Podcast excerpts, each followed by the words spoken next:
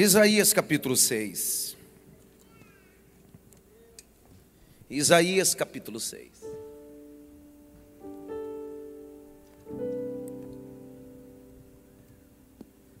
Aleluia. Isaías capítulo 6, versículo 1 a 8. No ano em que morreu Reusias, eu vi o Senhor assentado sobre um alto e sublime trono, e as abas das suas vestes enchiam o templo. Serafins estavam por cima dele, e cada um tinha seis asas, com duas cobriam seus rostos, com duas cobriam seus pés, e com duas voavam. E clamavam uns para os outros, dizendo: Santo, Santo, Santo é o Senhor dos exércitos. Toda a terra está cheia da sua glória. Os umbrais das portas se moveram com a voz do que clamava. O templo se encheu de fumaça. Então eu disse: Ai de mim, estou perdido, porque sou um homem de lábios impuros e habito no meio de um povo de impuros lábios. Os meus olhos viram o Rei, o Senhor dos exércitos. Então um dos serafins voou para mim trazendo na mão uma brasa viva que havia tirado do altar com uma pinça, uma tenaz. E com a brasa tocou a minha boca e disse: Eis que essa brasa tocou os teus lábios, a tua iniquidade foi tirada, removida, o seu pecado foi perdoado. Oito é o último verso. Depois disso, ouvi a voz do Senhor que dizia: A quem enviarei? Quem há de ir por nós? Eu não aguentei e respondi: Eis-me aqui. Envia-me a mim. Dê uma olhadinha pelo menos para três e diga para ele assim: Vamos conhecer o trono.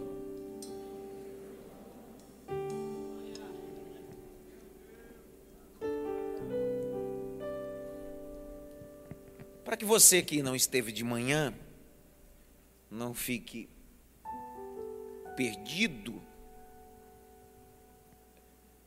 na pregação, vou fazer uma pequena síntese para que nós juntos possamos nos encontrar. O capítulo 6 de Isaías trata-se de um dia de luto, um dia complicado para um profeta que é conhecido como profeta messiânico, responsável em profetizar a vinda de Cristo 700 anos antes. O livro tem 66 capítulos e por diversas vezes é ele que vai ser o prelúdio, o prefácio do livro chamado Messias. É ele que vai dizer: uma virgem vai conceber o seu nome será maravilhoso, conselheiro, Deus forte, Pai da eternidade, príncipe da paz. Isaías não foi um profeta como os outros. Isaías não estava dentro da, do contexto de perseguição, de martírio, como Jeremias lançado ao calabouço. O profeta Isaías está dentro de um contexto privilegiado, é profeta de realeza, mas isso não o deixou comedido na entrega da palavra e fez isso com muita excelência. Só que o capítulo 1 até o capítulo 5, ele é um profeta de ajuste de culto e duais. O capítulo 6, ele vai ter uma experiência epifânica, uma epifania transcendente. Ele vai ter uma experiência com Deus num dia mais difícil da vida dele. Que dia? Dia do luto. Olha como começa o capítulo de número 6, verso 1, no ano em que morreu. Não foi um dia, foi no ano. Porque o luto não dura um dia, dura um ano, ou vários anos. Esse era um, um ano difícil para Isaías. Eu não sei se foi na metade do ano ou no final do ano. Uma das coisas que eu sei é que no ano em que deveria ser o ano pior da vida, de luto, enlutado, ele vai dizer: Eu vi. Foi ninguém que me disse, eu vi. Quem você viu, Isaías? O Senhor. Eu gosto disso. São nesses dias tenebrosos, de luto complicado, que Deus diz: olhe para mim. Eu sou o autor e consumador da tua fé. Eu estou aqui. Você sabe que quando você tira os olhos dele, você começa a afundar? Então olhe para ele. Não importa a circunstância, o vento, tempestade. Olhe para ele. O texto de Mateus 14 diz que Jesus está vindo andando sobre as águas no meio da tempestade. Aí o texto diz que Pedro olhou e disse assim: Se é o Senhor, diga que eu vá. Jesus disse: Let's go. Aí ele saiu no vento, na tempestade, pisou no mar da Galileia. Só que ele era pescador e foi criado beira, na beira da mar da Galileia. Ele conhecia aquele lugar, sabia que a lei da gravidade é o seguinte: pisou, afunda. Só que Deus está dizendo para ele: você vai viver uma experiência que você nunca viveu. Vai pisar no lugar que você sempre afundou, mas agora você vai andar sobre. Quando ele começa a andar, o texto de Mateus 14 diz: E ele observando o vento tirou o olho de Cristo. O que aconteceu? Fundou. O texto de Isaías está assim: no ano em que morreu Reusias, eu vi. É uma experiência. Eu gosto do que Paulo diz em Filipenses 4,19. Eu gosto desse texto. É uma carta aos irmãos da Macedônia, é a carta da alegria que Paulo está escrevendo aos irmãos de Filipos. E aí ele escreve o capítulo 4, verso 19, assim: o meu Deus, vírgula, segundo as suas riquezas, vírgula, suprirá todas as vossas necessidades em glória em Cristo Jesus. Só que a preocupação dele não é que o Senhor vai suprir a sua necessidade, ele é enfático em começar o versículo dizendo: Ele é o meu Deus. Ele não é o Deus só dos meus pais, não é Deus dos meus avós, Ele é o meu Deus. Eu tenho experiência com Ele, eu vi Ele, eu tenho contato com Ele. Vou liberar a primeira palavra. Você sabe por que Paulo está dizendo que Ele é o meu Deus? Porque em Atos capítulo 9, ele estava indo até Damasco e ele viu o Senhor glorioso, majestoso. Eu vi. Não há ninguém que Deus não queira usar sem antes dar a este homem uma grande experiência de uma grande visão visão. O Isaías está dizendo: Eu vi. Viu o que? O Senhor sentado sobre um alto sublime trono. Eu já disse de manhã o que é esse sublime. Sublime é, é algo inefável. Isaías não consegue descrever o que é essa coisa, que é esse trono. Aí a gente descobriu alguns detalhes desse sublime. Descobrimos que o trono que ele estava vendo é de fogo. Tem rodas de fogo embaixo. Está tudo na Bíblia. Tem um arco celeste ao redor desse trono. Sai relâmpagos e trovões. Sai água ainda. É o trono. Na teologia umbanda, umbandista, se acredita em sete tronos. Cada divindade é autoridade de um trono. No panteão grego, quando se construía um templo, se construía um trono para uma divindade, é dele, mas está vazio. Para que o Deus daquela divindade pudesse se sentir atraído para se assentar ao trono. Só que o texto está dizendo: quando o trono de Judá está vazio, olha para o alto, porque o trono do céu está ocupado. Quando lhe faltar esperança na terra, olhe para o céu, o Senhor está no controle de tudo. É isso. Aqui a gente começa. É o que o texto vai chamar de diostronos, em latim, a sustentação. É o que o trono é. O trono de Deus é a sustentação de tudo, é plenitude de tudo. Descobrimos que nós vamos assentar com Ele no trono, só que a Bíblia vai dizer sobre sete tronos. Quantos tronos? Sete tronos. Eu vou, vou ser muito rápido sobre esses sete tronos. Muito rápido. Pegue papel e caneta e vamos anotar. Primeiro trono que a Bíblia chama, porque a Bíblia vai falar de sete tronos, e o primeiro trono é o trono de Satanás. Até Satanás tem trono. Até o, o Dema tem trono. O cão. O chifrudo. Depende da sua região, tem um nome diferente. Em outras regiões é a coisa ruim. Mas até a coisa ruim tem trono. Abre o texto de, de Apocalipse, capítulo de número 2, verso 13. Deus dá um alerta à igreja de Pérgamo. Você sabe que a cidade de Pérgamo é uma cidade histórica importante. Vocês sabem disso? Não, né? Tá me gravando, filha? Tá? Grava eu aqui. Isso. Você é da mídia, né? Eu gostei de você. Vou pôr você na mídia. O cheiro. Qual é o seu nome? Lorena. Vamos aplaudir Jesus pela vida da Lorena.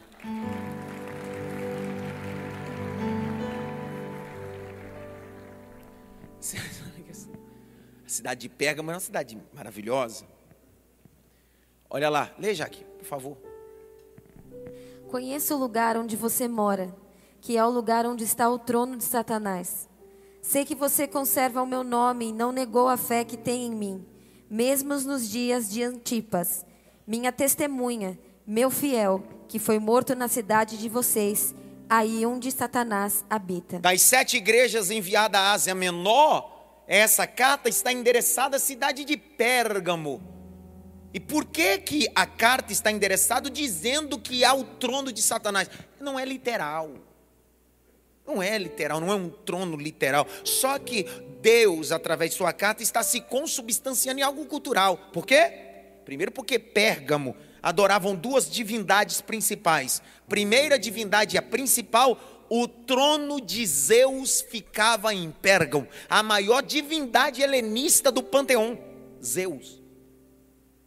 Haviam romarias, haviam excursões que iam até o templo de Zeus e o trono de Zeus. Olha o trocadilho da carta. Eu sei que o trono de Satanás está aí. Segundo, segunda divindade adorada ali em Pérgamo era o deus Esculápio.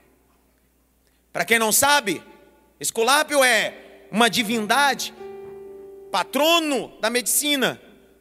Quem é médico e atua na área, vai perceber que no seu jaleco o símbolo da medicina é o deus Esculápio. É uma serpente enrolada em um utensílio. Aquilo é a divindade Esculápio. Então em Pérgamo se acreditava que Esculápio era o Deus da cura, que Zeus era o Deus Todo-Poderoso. Só que Deus está dizendo: Pérgamo, eu que sou o Deus Todo-Poderoso. Dois, Pérgamo havia a segunda biblioteca mais importante da época, só perdia para a biblioteca mais sublime, a biblioteca de Alexandria, que ficava no Egito. Por que, que a biblioteca do Egito era mais imponente, mais encorpada? porque a matéria-prima para se escrever livro vinha do Egito. A matéria-prima nascia às margens do rio Nilo, entre os deltas no Nilo, chamado de papiro. Papiro era uma planta aquática, ela deveria passar por um processo e depois de um processo se escrevia livros. Por isso que a biblioteca de Alexandria era maior e Pérgamo era a segunda. O rei de Pérgamo envia solicitações dessa matéria-prima para que a biblioteca de Pérgamo se tornasse a melhor. O rei do Egito diz: Não, não vamos enviar a vocês matéria-prima, senão vocês vão vencer. O que, que o rei de Pérgamo disse? Já que não temos essa, vamos inventar outra. Aí venha o poder de se reinventar. Olha o que o rei de Pérgamo fez: pegou couro de animal, alisou o couro de animal e fez uma experiência. Começou a escrever, deu certo. E daí se colocou o nome de Pergaminho, em homenagem à cidade de Pérgamo. Mas onde o senhor quer chegar? Só que o primeiro trono que está aqui na Bíblia é o trono de Satanás, porque o diabo é o rei desse mundo. Ele é o reino de rei desse mundo. Presta atenção que o texto de Lucas e Mateus 4 vai dizer que o diabo aparece a Jesus e o que ele diz a Jesus? No segundo nível da tentação: se você se prostrar e me adorar, eu te darei tudo. Ele não tem tudo, quem tem tudo é Deus. Vou de novo. Primeiro que ele é mentiroso e ele não pode te dar tudo. O único que é tudo e é maravilhoso se chama Jesus Cristo. Só que ele é o rei desse século, ele tem um trono. E esse é o primeiro trono, trono de Satanás. Alguém vai dizer: Mas Satanás antes estava no céu, porque ele é o querumbi que foi expulso. Mas antes de ser expulso, o problema foi trono também. Abre comigo Isaías 14. Olha porque ele foi expulso. Porque a luta sempre foi trono. E tem gente que quer sentar no trono por status. Deus não precisa sentar por status. Ele senta porque domina. Ninguém entendeu nada.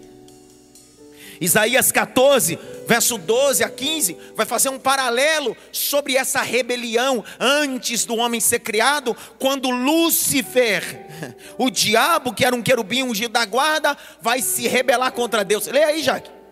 Veja como você caiu do céu, ó estrela da manhã. Fazendo alusão, fazendo alusão, forma figurativa, fazendo alusão ao diabo e à rebelião dele. Vai. Veja como você foi lançado por terra, você que debilitava as nações. Você pensava assim: subirei ao céu, exaltarei o meu trono. Exaltarei acima... o quê? Meu trono. Meu trono. Vai acima das estrelas, e me assentarei no monte da congregação, nas extremidades do norte. Subirei acima das mais altas nuvens e serei semelhante ao Altíssimo. Mas você descerá ao mundo dos mortos no mais profundo do abismo. Esse texto aponta para a rebelião de Lúcifer contra a divindade. Porque a grande luta dele foi querer colocar o seu trono acima do trono de Deus. E aqui o texto de Apocalipse diz: trono de Satanás. Deixa eu te falar uma coisa, que eu disse de manhã. Não tenha medo de patuar, não tenha medo de olho gordo, não tenha medo de mandinga, não tenha medo de palavras de maldição. O Deus que protege tua casa, o trono dele é acima de todas as coisas. Levante as suas mãos que eu vou liberar uma palavra. Contra Jacó não vale encantamento. Contra você não pega nada disso. Pode colocar o teu nome na boca do sapo, na boca do crocodilo. Isso não pega, porque o sangue de Jesus tem poder.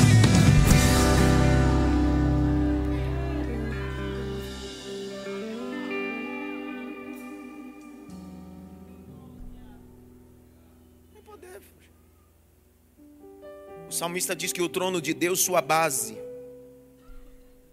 é justiça.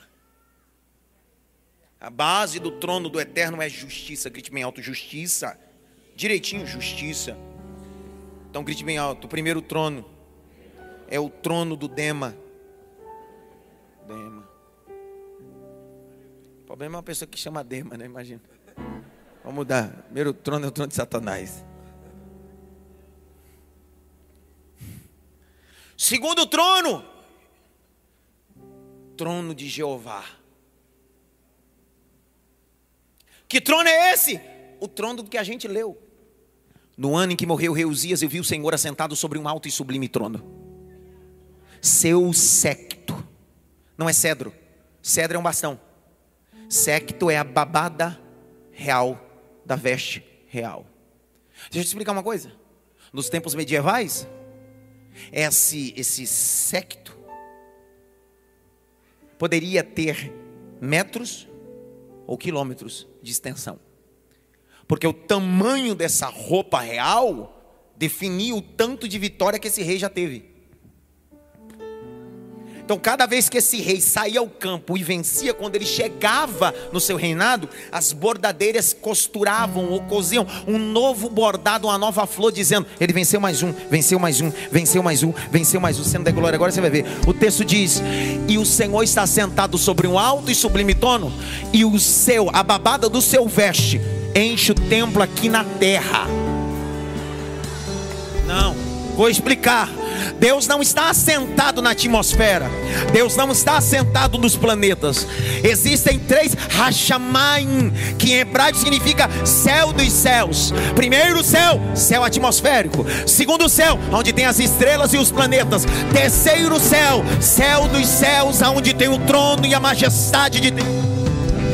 Isaías está aqui na terra, está dentro do templo, e ele está dizendo: Meu Deus está além do universo, e a babada na sua veste está desenrolando, atravessou Saturno, Plutão, as estrelas, a galáxia, entrou na atmosfera, chegou no templo e está dizendo: Eu nunca perdi, eu nunca perdi, eu nunca perdi, eu vou pregar até uma hora que você receber, eu nunca perdi, eu não perco por câncer, eu não perco por divórcio, eu não perco para a morte, eu venci.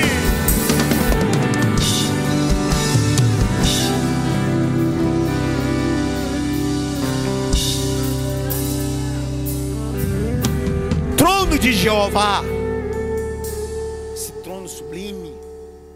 No ano que morreu Eusias, eu vi o Senhor sentado sobre um alto sublime trono, seu século enchia o templo. Havia acima dele, dele quem? Do Senhor que está no trono, Jeová. Serafins. Os serafins estão voando acima do trono. Eles não vão embaixo do trono. Ezequiel capítulo 1 e Ezequiel capítulo 10 diz que quem voa embaixo do trono são os querubins. Outra classe angelical. Os querubins têm quatro faces. Uma cabeça só. Face de homem, face de boi, face de águia, face de leão. Quantas cabeças são? Uma cabeça. Eu falei ainda. Uma cabeça e quatro faces. Eu falei. Só para provocar. Os querubins não têm quatro cabeças porque não é um monstro. É uma cabeça só, porque não são quatro cabeças, é uma cabeça só. Só que cada lado, norte, sul, leste e oeste, tem uma face. De uma face boi, de uma face leão, de uma face homem, de uma face águia. Você não der glória, agora você vai ver. Porque é um querubim com quatro faces e uma cabeça. Porque aquilo revelava Mateus, Marcos, Lucas e João. Para Mateus, ele é o leão da tribo de Judá.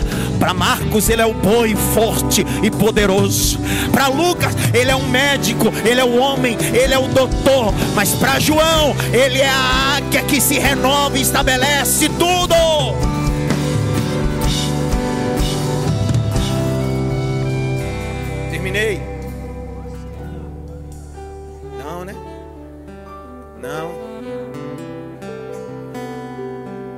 Os querubins vão aonde?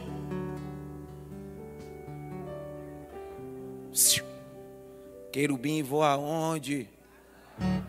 Olha o detalhe de Ezequiel capítulo 1, quando ele vê o ser angelical querubim, ó, ele diz assim: Eis que eu vi, sua visão era esplendorosa. O Midrashim diz que ele tinha 3 metros de altura, o ser angelical. Havia uma cabeça só, quatro faces, essas quatro faces que eu estou falando. Os pés que eles tinham eram dois, mas eram dois direitos. A parte de cima dos pés desses seres angelicais eram como latão reluzente, a parte de baixo como pé de bezerra. Cada um deles tinha quatro asas grandes e debaixo de cada asa grande uma asa pequena, como mão. Dá o total de oito. Dá para imaginar esse ser angelical aparecendo na beirada da sua cama de madrugada? Você vai dizer sangue de Jesus tem poder. Imagina se ele aparecer com cara de boi ainda. Você diz, meu Deus do céu, sai boi. Ai meu Deus do céu. A palavra querubim, querubis, vem do hebraico, guardiões, alto, guardiões. Querubins guarda aquilo que é de Deus. De novo, querumbis é aqueles que guardam aquilo que é de Deus. Como quando o homem foi expulso do jardim, quem Deus mandou ser angelical para guardar o jardim? Querubim, porque eles guardam aquilo que é de Deus. A palavra anjos é coletivo. Quando o salmista diz: O Senhor acampa os seus anjos ao redor e livra de todo mal, o que o texto não está fazendo é distinção entre qual anjo. Mas se querubim, aqueles que guardam aquilo que é do Senhor, quando você está caminhando na rua, tem literalmente escolta armada espiritual. Todo dardo inflamado e demônio que diz: Vou pegar, vou destruir. Os querubins diz: Nele você não toca, nele você não toca, nele você não toca. Porque ele é propriedade, a casa dele é propriedade, os filhos. Estou liberando essa palavra. Quando você está no carro, Deus tem um querubim para te guardar.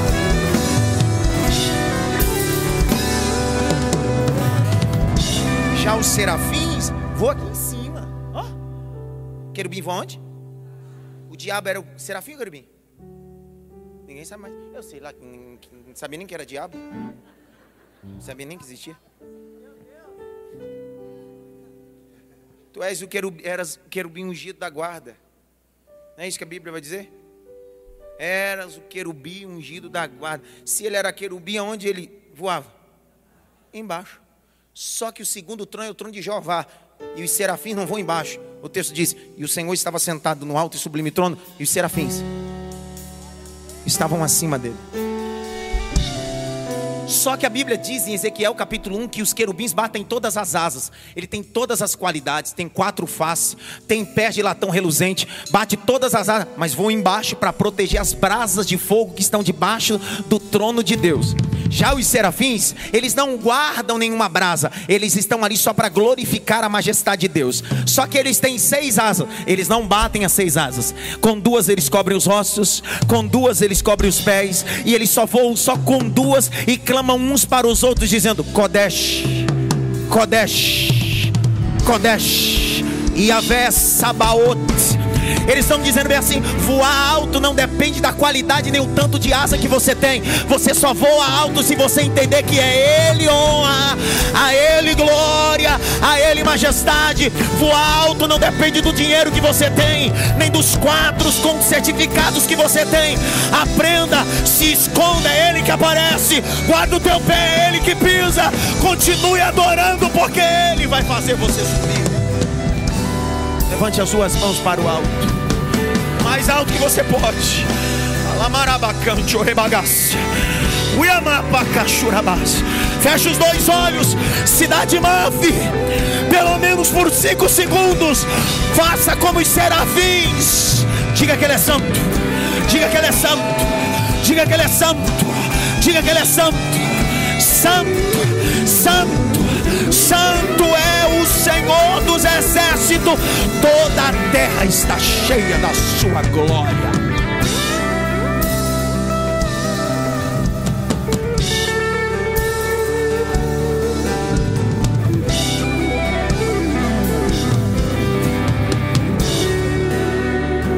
Eis aquele que habita entre os anjos.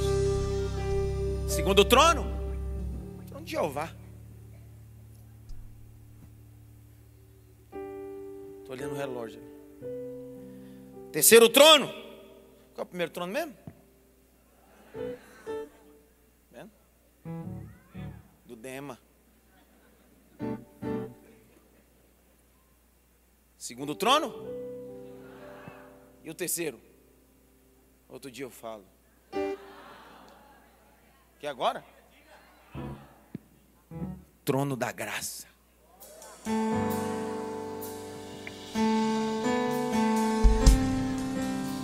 Terceiro trono, trono da graça. Que trono é esse? Se você não vê esse trono, você acha que é mérito teu. Esse trono revela que não foi meritocracia. Godoy, esse trono revela que não é mérito nosso, é graça, favor. O boleto que chegou para nós pagarmos, nós não tínhamos dinheiro. Aí a graça diz: Deixa que eu pago. Ó, a palavra graça não aparece no texto hebraico, veterotestamentário. Vocês sabiam disso? Toda vez que você lê num texto da língua portuguesa, ele foi traduzido da Vulgata Latina. Então, algumas palavras ali aparece graça, mas quando você vai ler na etimologia, graça não aparece, porque só aparece misericórdia.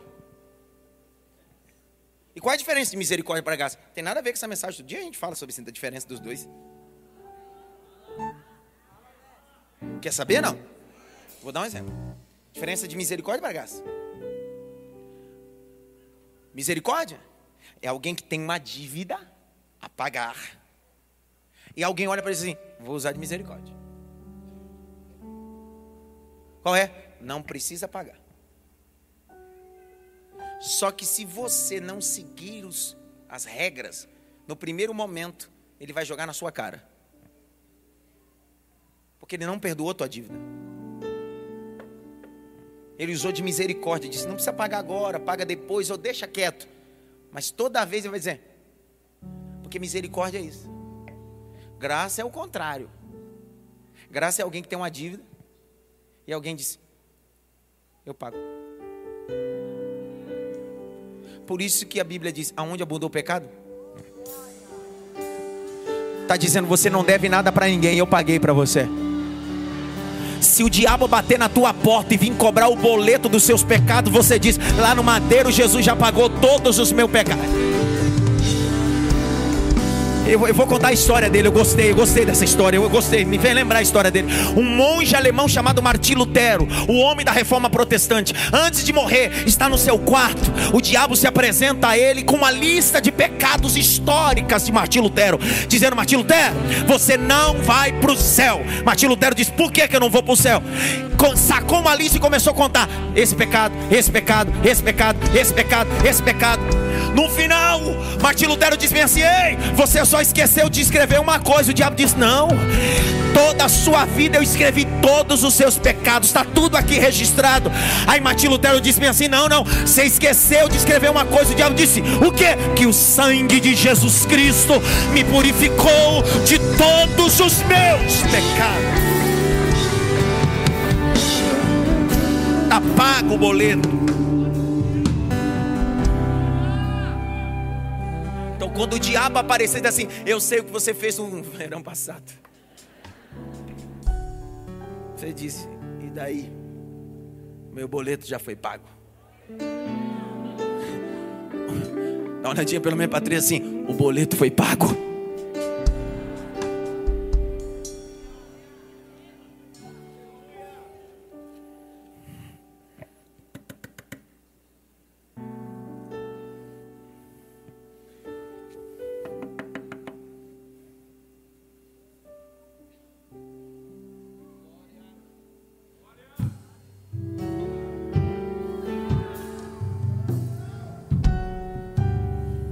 Grite bem alto: o boleto. Mais alto: o boleto. Foi pago. Pastor, como assim o boleto foi pago? Foi pago aonde? Que banco? Na cruz? Quer ver o boleto? Quer ver o boleto? Pago sim ou não? Abre Colossenses. Vamos ver o boleto pago. Capítulo de número 2, verso 14. Jaque, aquela voz de pregadora, porque a gente vai encontrar o boleto e o pagamento agora. E aonde foi pago? Que banco foi pago isso aí? Lê, 2,14, vai, lê, lê. Cancelando o escrito de dívida que era contra nós e que constava de ordenanças, o qual nos era prejudicial, removeu inteiramente, cravando na cruz. Jesus na cruz está dizendo: Eu vim pagar o boleto da humanidade. Eu vim pagar o boleto de Adão. Jesus com os braços abertos, ensanguentado, ele diz: chama o banqueiro. Aí o diabo apareceu, ele disse: Tetelestai, está.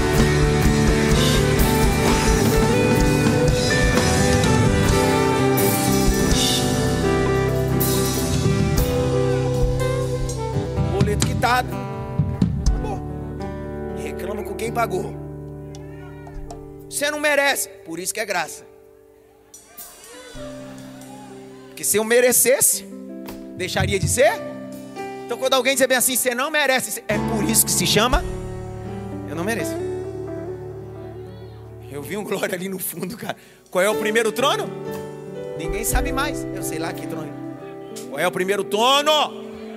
Segundo. E o terceiro? Então abre em Hebreus aí para a gente encontrar esse trono. Ah, já que lê, a gente dá glória.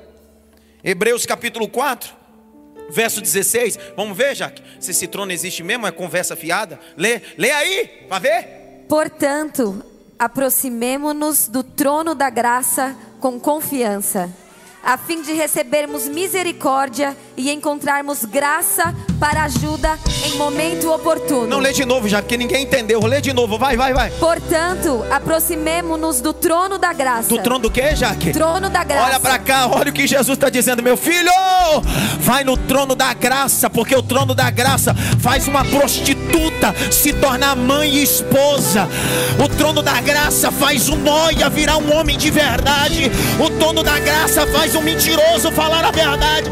Isso é graça, a graça transforma, a graça liberta, é o trono da graça.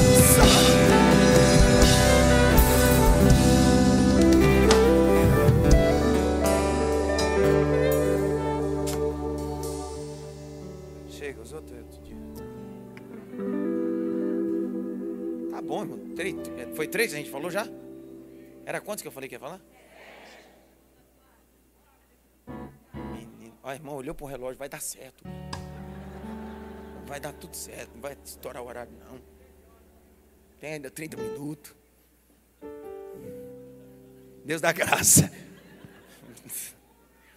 Primeiro trono é o trono do, do Dema. Segundo. Terceiro. E o quarto trono da majestade.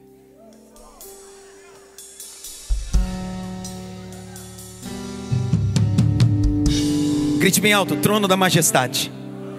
Pastor, que trono é esse? Pelo amor de Deus, dá para explicar que trono é esse? Hebreus 8:1. Vamos ver que trono é esse. Leia aqui. Ora, o essencial das coisas que estamos dizendo é que temos tal sumo sacerdote que se assentou à direita do trono da majestade nos céus. Não entendeu? Então eu vou completar a informação para não ficar só num versículozinho. Ah, isso é um versículo. Eu entendi bem esse negócio de majestade. Então vamos ver a majestade desse trono completo. Apocalipse 4, de 1 a 4. Vamos ver a majestade desse trono. Leia aí, Jaque. Depois destas coisas, olhei e eis que havia uma porta aberta no céu. E a primeira voz que ouvi, que era como de trombeta ao falar comigo, disse: Suba até aqui e eu lhe mostrarei o que deve acontecer depois destas coisas. Imediatamente eu me achei no espírito, e eis que havia um trono armado no céu, e alguém estava sentado no trono. E esse que estava sentado era semelhante no aspecto à pedra de jaspe e ao sardônio, e ao redor do trono havia um arco-íris semelhante no aspecto à esmeralda. Ao redor do trono havia também 24 tronos, e neles estavam sentados 24 anciãos. Continua, continua. Vestidos de branco e com coroas de ouro na cabeça. Vai. Do trono saíam relâmpagos, vozes e trovões. E diante do trono estavam acesas sete tochas de fogo. Vai, vai. Que são os sete Espíritos de Deus. Diante do trono havia algo como um mar de vidro, semelhante ao cristal. No meio do trono e à volta do trono havia também quatro seres viventes, cheios de olhos por diante e por detrás. O primeiro era semelhante a um novilho, leão.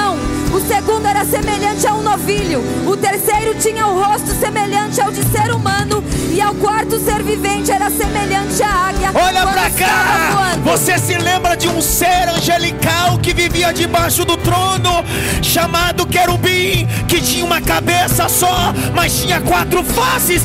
Esse é o trono da majestade do nosso Deus. Ele é glorioso, majestoso.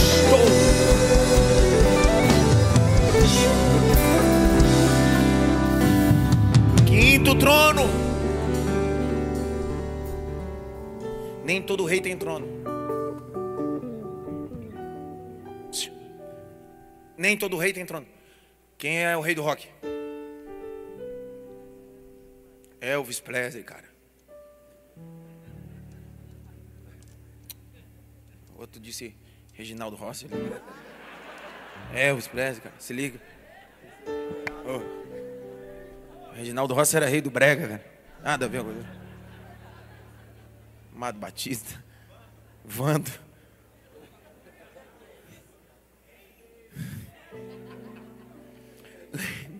Nem todo rei tem trono. Rei do futebol, mostra o trono. Rei do rock, Elvis Presley, mostra o trono. Em vários setores da vida, da sociedade, sempre nomearam algumas pessoas como reis. Sim ou não? Mostra o trono. Jesus é rei. Mas tem um trono. De novo, no ano em que morreu o rei Uzias, eu vi o Senhor. Aonde? Assentado sobre um alto e sublime trono. Está dizendo, ele é rei, mas tem trono. Ele é rei, mas tem trono. Ele é rei, mas tem trono. Ele é rei, mas tem trono. Então, esse quinto trono é o trono do rei. Abre Mateus aí, você vê o trono do rei. Abre aí. Abre logo. Mateus 25, 31 a 34. Quinto trono. Trono de quem? Primeiro trono é o trono do Dema. Segundo trono. Terceiro trono. Quarto trono. Quinto trono. Do rei. Lê, Jaque. Vai. Quando o filho do homem vier na sua majestade e todos os anjos com ele, então se assentará no trono da sua glória. Todas as nações serão reunidas em sua presença e ele separará uns dos outros, como o pastor separa as ovelhas dos cabritos. Porá as ovelhas à sua direita e os cabritos à sua esquerda. Então o rei dirá aos que estiverem à sua direita: Venham benditos de meu Pai, venham herdar o reino que está preparado para vocês desde a fundação do mundo.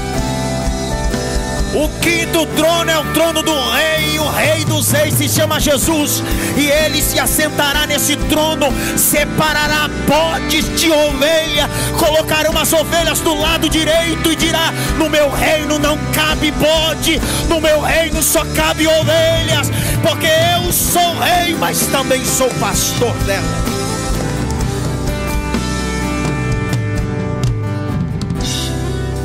Sexto trono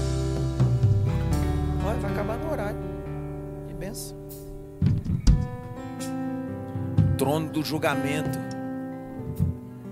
Tá achando que é só vitória também? Tem uma prestação de conta. E é no trono que a gente vai passar. O trono diz: Ei, acertar umas coisinhas. Vamos acertar o que você falou e o que você deixou de falar. Vamos acertar o que você fez e deixou de fazer. Trono do julgamento. Grite bem alto: trono do julgamento. Apocalipse capítulo 20, verso 11 a 15, lê, Jaque.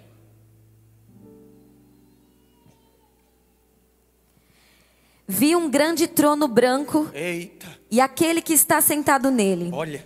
A terra e o céu fugiram da presença dele e não se achou lugar para eles. Vi também os mortos, os grandes e os pequenos, que estavam em pé diante do trono.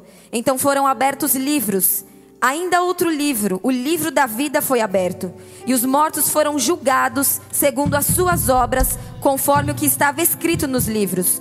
O mar entregou os mortos que nele estavam à morte, e o inferno entregaram os mortos que neles havia, e foram julgados um por um, segundo as suas obras. Até o 15, então a morte e o inferno foram lançados no lago de fogo. Esta é a segunda morte, o lago de fogo. E se alguém não foi achado inscrito no livro da vida, esse foi lançado no lago de fogo. Grite bem ao trono do julgamento. Ele vai sentar no grande trono branco.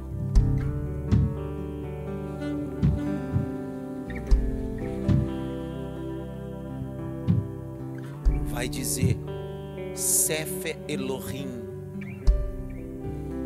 judeus chamam de Sefer Elohim, o livro do Senhor. Ele vai dizer: traz. E vai começar pela letra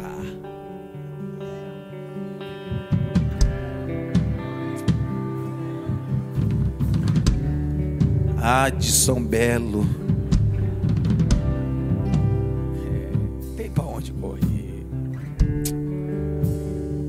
Abrir um telão, igual meus avós diziam, vai ter um telão no céu. Ó.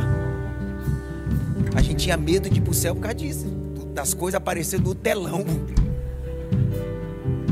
Naquela época não tinha nem telão, ele já dizia: Ó, no céu vai aparecer um telão enorme, igual no cinema, e vai começar a mostrar tudo que você fez.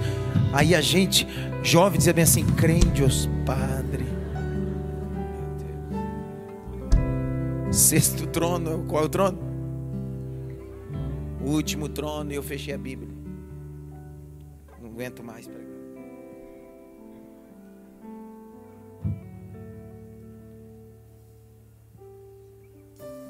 O último trono eu falo outro dia.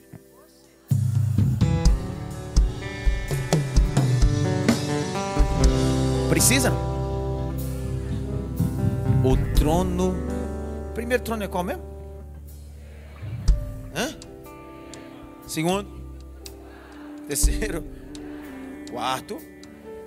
Quinto. Sexto. E o sétimo? Vou revelar agora. Eu falei já para vocês, mas é engraçado.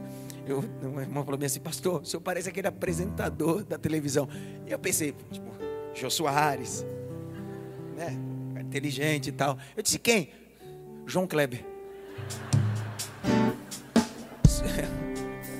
Porque eu vou fazendo suspense. Falei, olha que miserável, cara. Último trono. O trono do Cordeiro de Deus.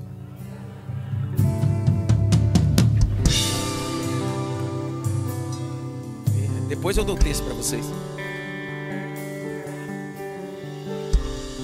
Querem agora? Sim ou não? Quem aqui fala alto? Quem aqui fala alto? Fala alto.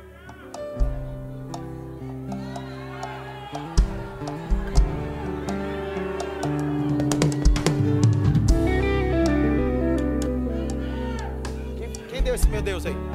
Quem deu esse meu Deus aí? Vem, neném. Vem, neném. Pega a Bíblia, você vai ler esse texto. Vem, vem, vem. Pega a Bíblia, pega a Bíblia. Pega o microfone da jaca ali, pega ali, pega. Pega, pega. Qual é o último trono? Qual é o último trono? Qual é o último trono? Conforme ele for lendo e você for entendendo.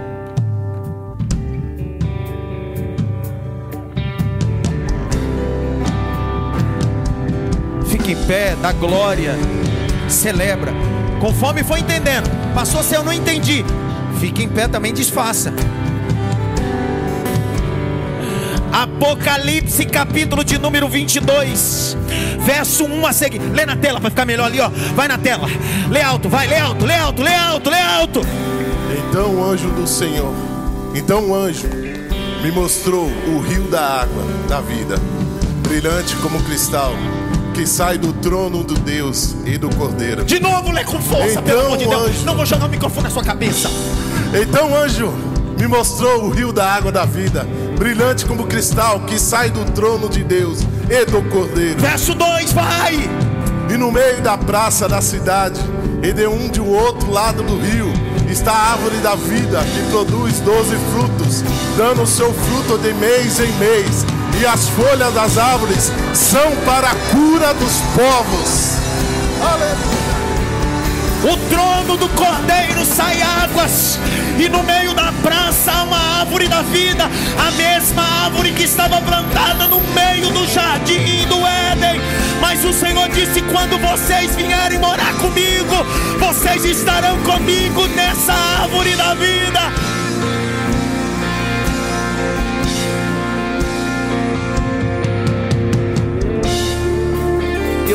Isso, eu nasci para isso, eu nasci para isso, eu nasci para ganhar almas, eu nasci para pregar o Evangelho, eu nasci para isso. Levante as suas mãos para o alto. Eu nasci para servir o Cordeiro, eu nasci para servir o trono. Receba o peso dessa mensagem. Há um trono de eternidade em eternidade.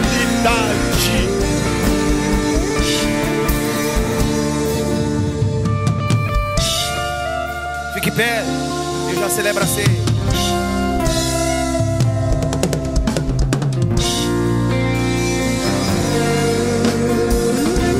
No ano em que morreu o rei Uzias, eu vi o Senhor assentado em um alto, sublime trono.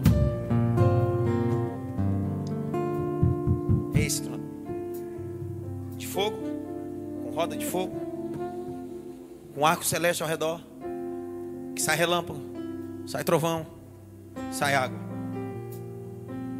A Bíblia tem sete tronos: o trono de Satanás, segundo trono,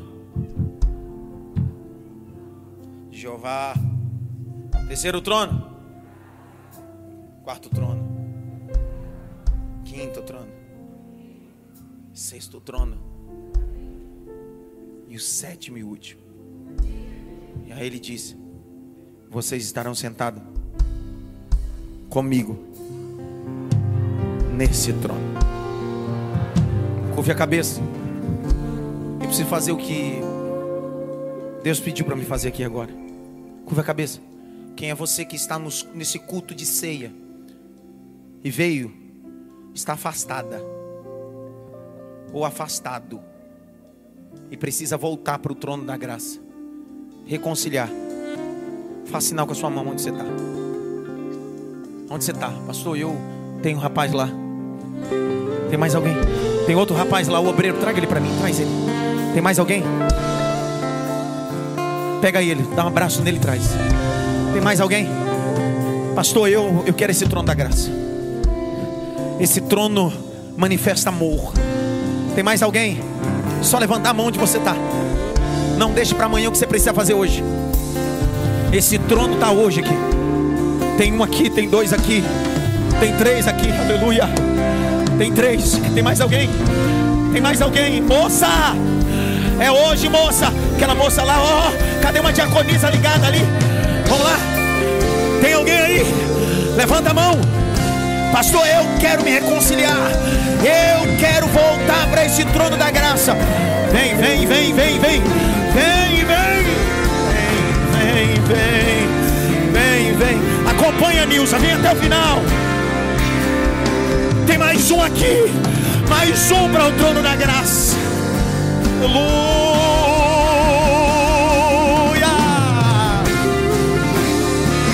E que a terra estremeça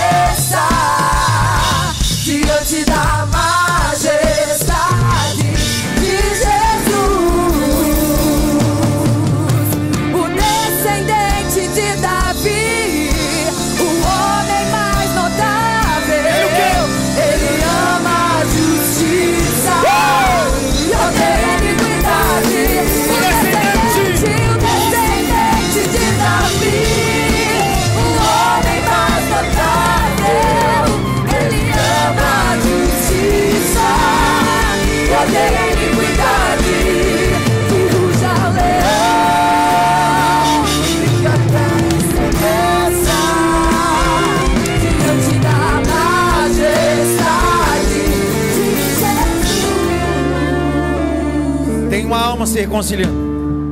Tem duas almas reconciliando. Tem três almas se reconciliando. Tem quatro almas se reconciliando. Tem cinco almas se reconciliando. Tem seis almas se reconciliando. Tem sete almas reconciliando. Eu vou contar de novo. Tem uma alma se reconciliando. Tem duas almas se reconciliando. Tem três almas se reconciliando. Tem quatro almas se reconciliando. Tem cinco almas reconciliando. Tem seis almas reconciliando. Tem sete.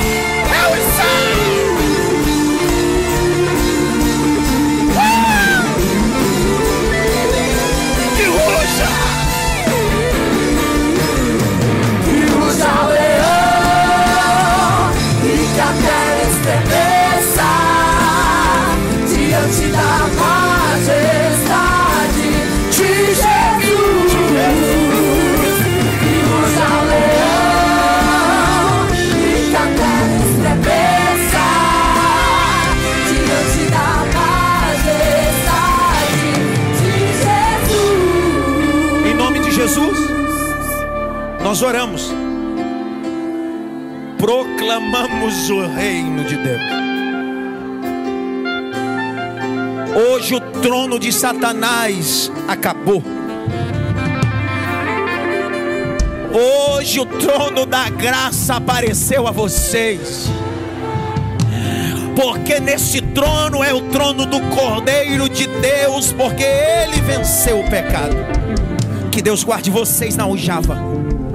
Que Deus guarde vocês à sombra do Onipotente. Digo que não há nada que o diabo faça e fale que Deus não guarde vocês. Nós, como igreja, abençoamos vocês para a glória do nome de Jesus. Ó, oh, segue o pastor Arthur ali, ó. Que rujo, né? Que leão.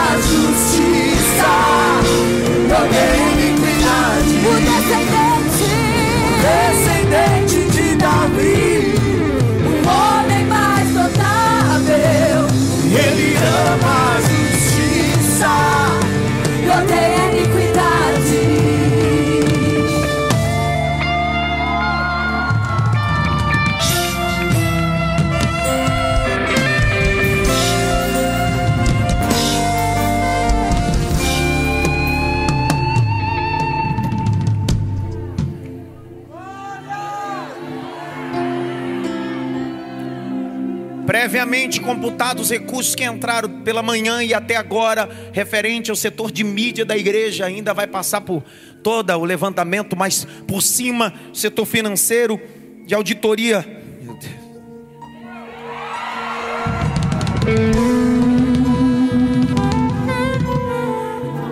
Trinta e dois mil quatrocentos e cinquenta e nove e sessenta e dois centavos o descendente de Davi.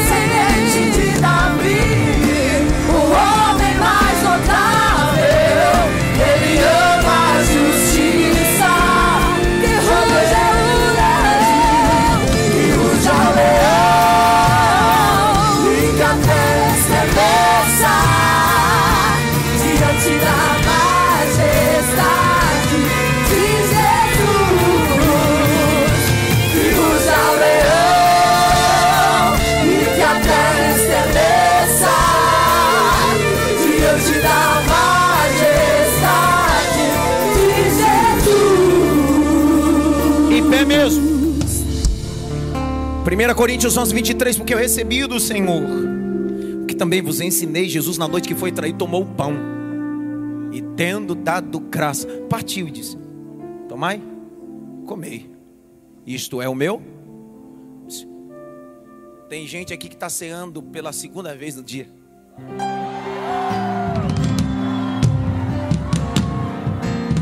Sabe por quê? Porque a cadeira que você tinha na mesa do diabo desocupou, porque Deus ocupou você na mesa do cordeiro. Participai todos.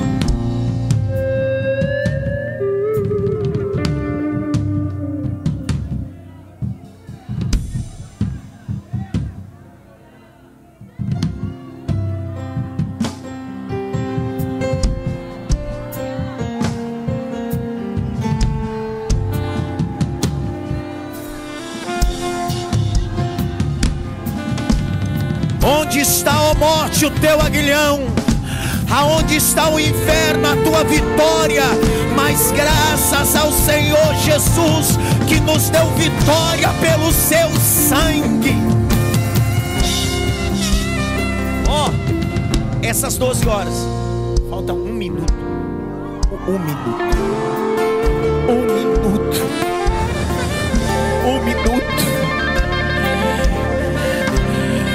Ficar 12 horas na balada é pra fraco. Ficar 12 horas na rede é pra fraco. Eu quero ver fazer 12 horas de ceia. Uh, oh. Eu vou dar benção já agora. Eu vou dar benção. Depois da benção, nós vamos participar do cálice. E ele vai entrar com louvor. Já está abençoado.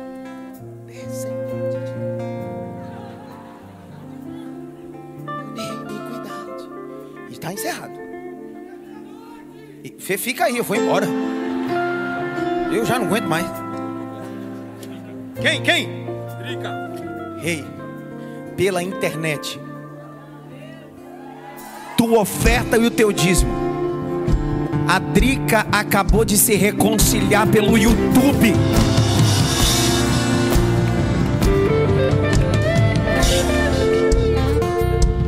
Eu dou a benção. Canta e você vai saindo. Você vai ficar cantando, canta, quiser ir embora. Eu vou embora. Eu vou atender ninguém não. Eu não aguento não. Eu não tô aguentando mais nada. Você vai pagar a janta?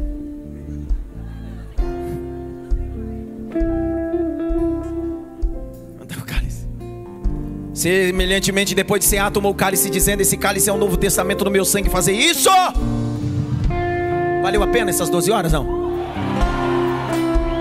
Topa daqui uns três meses fazer de novo?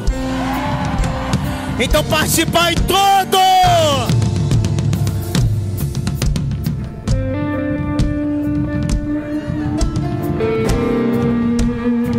Que a graça do nosso Senhor e Salvador Jesus Cristo o grande amor de Deus Pai, a consolação e a união do Espírito Santo seja com todos, não só agora, mas para todos sempre.